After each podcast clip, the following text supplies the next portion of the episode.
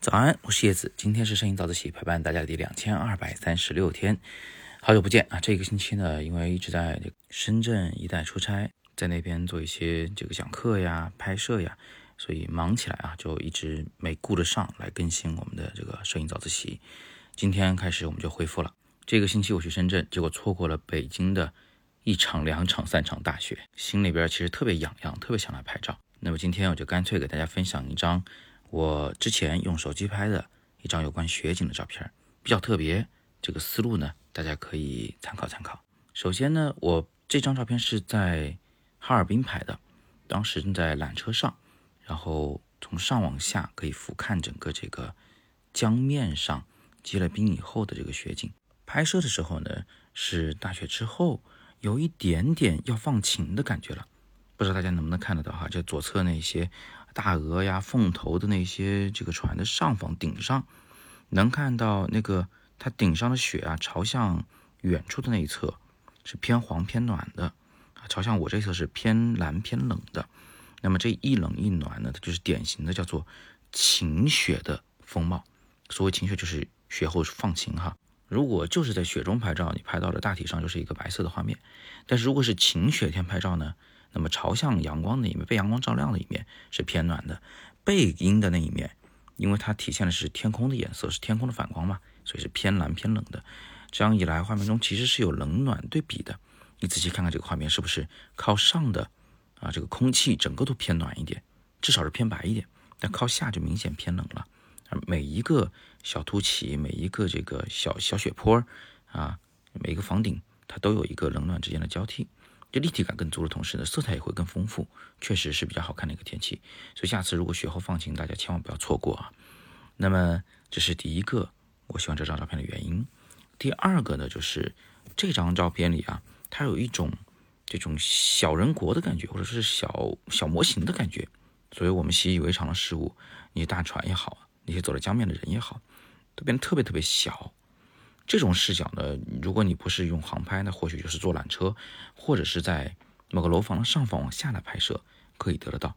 坐缆车呢是一个比较好的选择，因为在缆车行进的过程中啊，你是可以决定你在什么角度来按快门来拍这个场景，从而决定了整个这些建筑也好，人物也好，它呈现一个什么构图。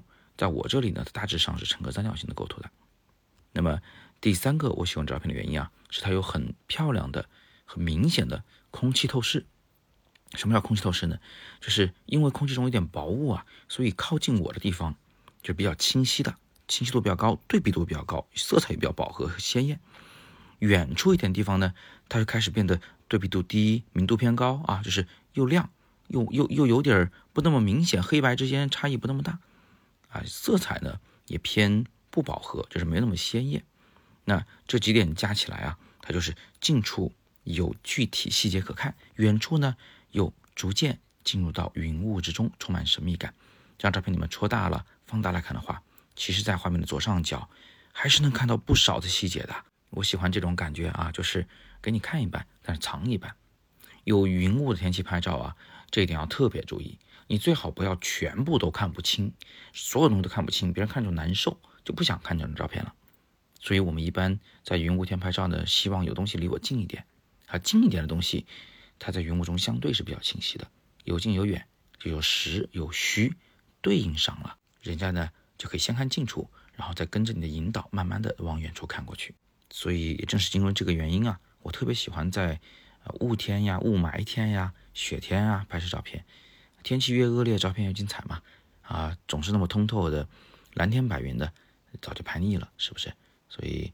它不是什么天气好拍照，什么天气不好拍照的问题，是你懂不懂得这个天气你应该怎么拍照的问题，怎么规避它的缺陷，怎么凸显它的优点？